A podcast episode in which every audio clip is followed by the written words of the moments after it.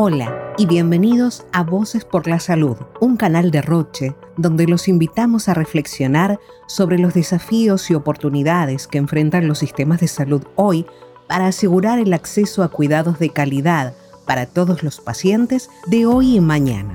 En este podcast conversaremos con investigadores, profesionales de la salud, tomadores de decisiones, innovadores y representantes de pacientes cuyas voces nos ayudarán a entender mejor los desafíos de la atención de la salud.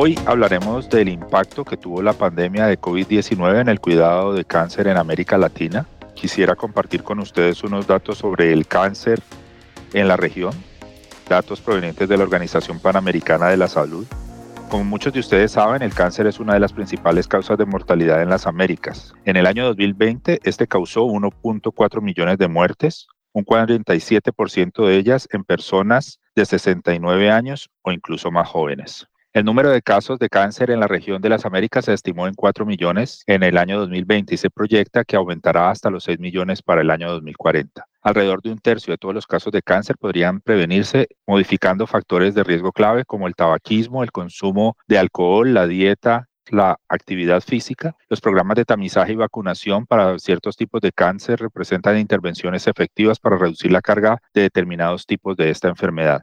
Muchos cánceres tienen una probabilidad de curación elevada si se detectan tempranamente y se tratan adecuadamente. Mi nombre es Héctor Castro y hoy tenemos una invitada de lujo, la doctora Virginia Bello, presidente de la Junta Directiva de la Asociación Colombiana de Hematología y Oncología ACHO de Colombia. Es además líder de la Unidad Funcional de Cáncer de Leucemia y Linfoma CITIC, Centro de Tratamiento e Investigación en Cáncer Luis Carlos Sarmiento Angulo ella es médico con especialidad en medicina interna y hematología, hace parte de la unidad de trasplante de progenitores hematopoyéticos y terapia celular de la Clínica del Country y es presidenta de la junta directiva de ACHO, en la que lidera esfuerzos por la mejora de la calidad de la prevención, diagnóstico, rehabilitación y tratamiento de cáncer y enfermedades hematológicas en Colombia.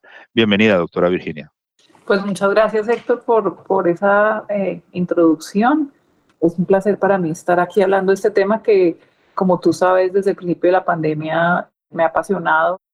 Como lo mencionaba de manera inicial, el cáncer ya era la segunda causa de muerte en América Latina, con más de 700.000 muertes registradas para el año 2020. Si bien el acceso a servicios de salud se ha visto afectado en personas más vulnerables debido a la ya existente falta de recursos y disparidades en cuanto a acceso, quisiera preguntarle, previo a la pandemia, doctora, ¿Cuáles eran los principales retos con relación a la atención y al cuidado de los pacientes con cáncer en América Latina?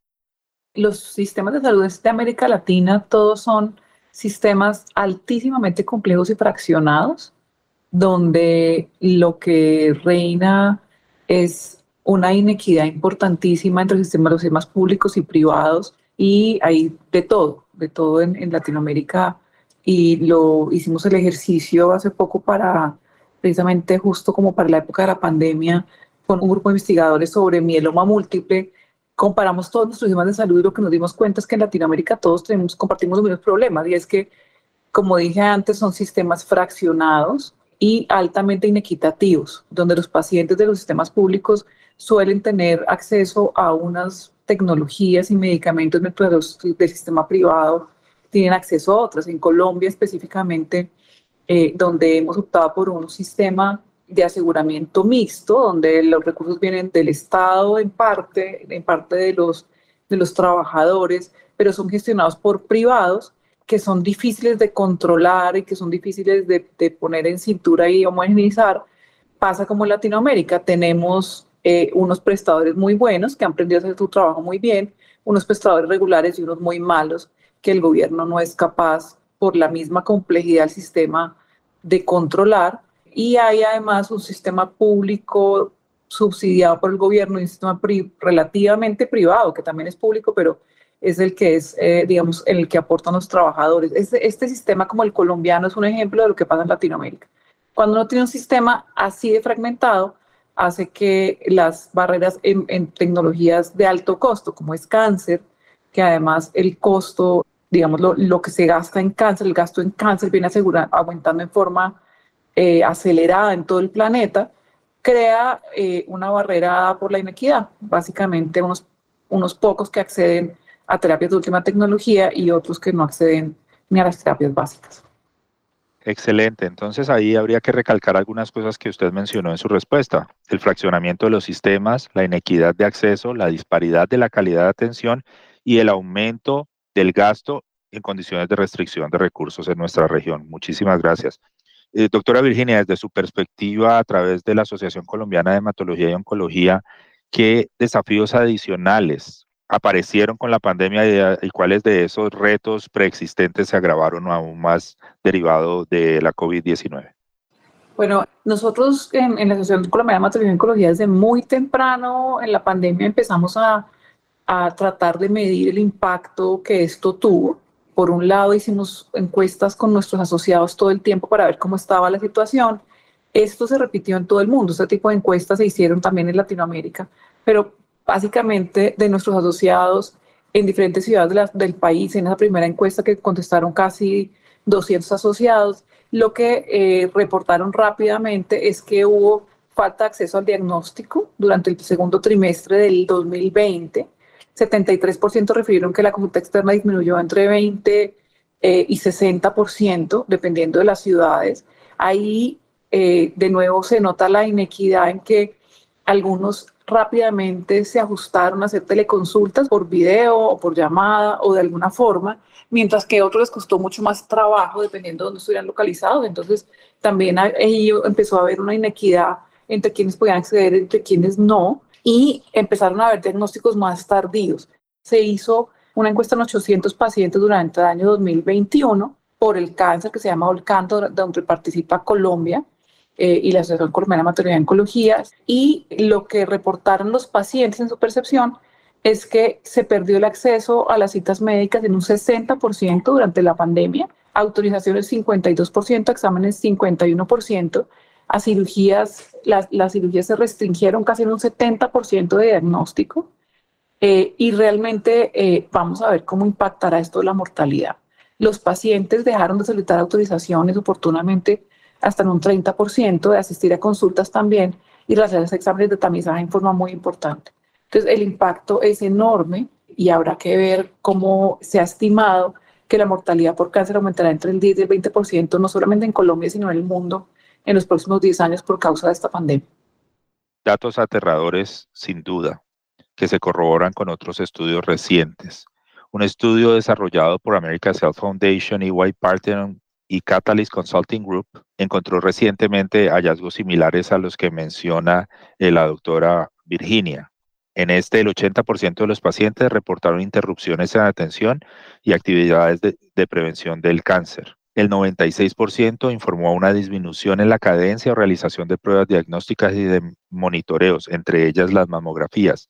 El 93% de los médicos informaron que al momento del diagnóstico sus pacientes ya tenían una etapa avanzada de la enfermedad y lo que permite estimar que unos 473 mil latinoamericanos podrían potencialmente verse afectados por este cambio en la práctica clínica. En este sentido, y lo mencionaba, aunque todavía no tenemos cifras oficiales, yo creo que valdría la pena estimar el impacto que tuvo la interrupción de la atención en salud en términos no solamente de morbilidad extrema, de mortalidad, de productividad y costos asociados a la enfermedad, porque obviamente si una persona que era manejable en un estadio clínico inicial, llega con un estadio avanzado, la intensidad de intervencionismo posteriormente probablemente sea más alta. Virginia, nos gustaría saber cómo podemos hacer frente a las barreras de acceso a una atención oncológica de calidad integrada y cómo reforzar la capacidad de recuperación de los sistemas de salud ante futuras emergencias. Bueno, yo creo que hay, hay dos temas ahí. Uno es empezar a medir los datos en Colombia, por lo menos y en Latinoamérica, uno siente que esto es un problema regional. Eh, nos hemos centrado en tratar de hacer el sistema financieramente viable. Hemos dado muchas discusiones de cómo hacer que los sistemas sean viables, que cómo podamos acceder a tecnologías en salud de forma adecuada, sin poner en riesgo la, la, financiación del, del, sistema. Y se han hecho algunos esfuerzos, pero realmente no tenemos mediciones buenas de eh, la calidad de la atención en términos de desenlaces. eh, nos hemos centrado muchísimo en, en la financiación, como dije ya, eh, y muy poco en los desenlaces. Entonces creo que lo primero es empezar a, hacer mediciones. Esta encuesta de Olcam precisamente va en ese sentido, en ponerle eh, números y datos a algo que nosotros ya sabemos en la práctica, nosotros lo vemos todos los días como los pacientes se ven vulnerados en su capacidad de acceder al sistema, a pesar de que tenemos una muy buena cobertura, y empezar a medirlos es la primera, la primera acción a tomar. Una vez medidos, tenemos que empezar a tomar digamos, en conjunto medidas para, para solucionarlo. Y una de esas medidas es mejorar los sistemas de información de tal forma que podamos saber qué es lo que está pasando. Y medir a los actores en el sistema no solo por lo que prestan o por la cobertura, sino realmente por los desenlaces en salud, que es una falencia enorme de nuestros sistemas de salud. Yo creo que si pudiéramos medir en Colombia los prestadores o los aseguradores por lo que pasa con sus pacientes al final, el tema sería bien distinto, ¿no? No es solamente eh, cómo pagamos, sino qué hacemos con ese dinero que desde luego es restringido en nuestros sistemas, pero se podría, digamos, utilizar de forma mucho más eficiente de lo que lo hacemos hoy en día. Excelentes reflexiones. De acuerdo con su experiencia y para ir cerrando, ¿qué reflexión final le quisiera brindar a nuestros oyentes, de tal manera que todos podamos contribuir al cuidado de los pacientes oncológicos? Bueno, yo creo que hay, hay, varios mensajes que dar. Así como fuimos capaces durante la pandemia en nuestros países de potenciar la capacidad de atender pacientes en cuidados intensivos y en urgencias, tenemos que ser capaces de recuperar lo que perdimos durante la pandemia en tamizaje, en detección temprana, en educación. Creo que estamos a, a tiempo todavía de reversar por lo menos en parte lo que nos faltó, hacer que la gente vuelva a su tamizaje y entienda la importancia de detección temprana. Dos, desde la AHO, eh, en conjunto con la Academia Nacional de Medicina, acabamos de lanzar una iniciativa que es un curso de cáncer para médicos generales, crear, digamos, la conciencia en, la medicina básica. Desafortunadamente, en nuestros países tenemos poca educación en oncología en pregrado de medicina. Entonces, eh, no solamente la educación a los pacientes, sino la educación a los médicos del nivel básico de atención para que esto se vuelva una conversación constante. Por ejemplo, eh, los médicos desde la pediatría, cuando los niños, las niñas se vuelven adolescentes, un pediatra debería estar empezando a enseñar el, auto, el autoexamen de seno, por ejemplo. A los 18 años, el médico familiar debería eh, tomar a estas niñas que están recién empezando su vida sexual y asegurarse de que estén vacunadas para la VPH. Todo lo que significa la prevención del cáncer. La historia familiar de cáncer, debía estarse haciendo de rutina por los médicos generales para empezar a hacer tamización temprana en pacientes con historia familiar de cáncer, eh, colonoscopias, endoscopias, en países como Colombia, donde los cánceres gastrointestinales son tan prevalentes, nuestros médicos generales deben saber que cualquier síntoma de alarma debe ir acompañado de endoscopia, colonoscopia, y estamos convencidos que la detección temprana es el camino y que lo podemos hacer a, a medida de educación. Y por otro lado, la otra reflexión para los otros actores del sistema es poner de su parte. Los sistemas de salud tienen que, no, me voy a meter aquí en políticas de cómo es la mejor forma de hacer un sistema de salud, pero el Estado tiene que ser capaz de proteger a sus ciudadanos, sea como sea que quiera hacerlo, con un sistema de salud público único, con sistemas de salud fragmentados como, como tenemos en Colombia o en Latinoamérica, pero el Estado tiene que poder garantizar que unos mínimos se cumplan y eso también es tarea de todos.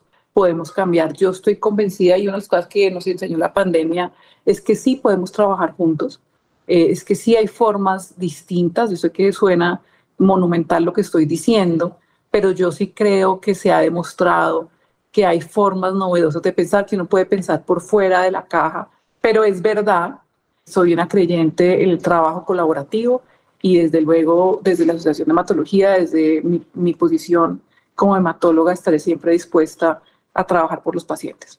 Excelente reflexión y más que reflexión, una invitación y con esto yo aprovecho para cerrar. Yo creo también que todos podemos trabajar juntos. Creo que debemos ser capaces de recuperar lo perdido. Eso me gustó muchísimo. Educando a los pacientes, diseñando o fortaleciendo los sistemas de salud, pensando en modelos innovadores de financiación y de acceso, controlar de alguna manera o optimizar el gasto o inversión en salud y por supuesto las deudas históricas de fraccionamiento, inequidad de acceso, disparidad de la calidad son fundamentales.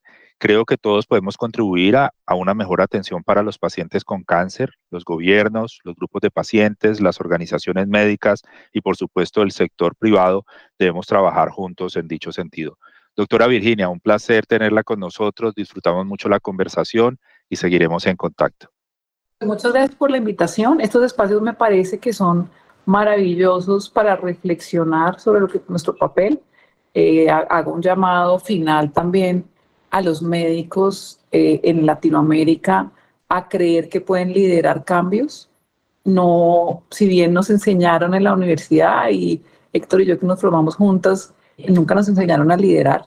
Nos enseñaron a salvar vidas, a atender pacientes, a muchas cosas nos enseñaron que tenemos que agradecer, pero eh, ojalá todos como entendamos desde muy pequeños que uno sí puede liderar desde donde está sentado pequeños cambios que benefician a los pacientes. Súper. Muchísimas gracias. Gracias por escuchar y contribuir al diálogo. Visita nuestro sitio web roche.com barra Voices Podcast. Allí podrás encontrar más información que puede contribuir con la conversación sobre la transformación de la salud.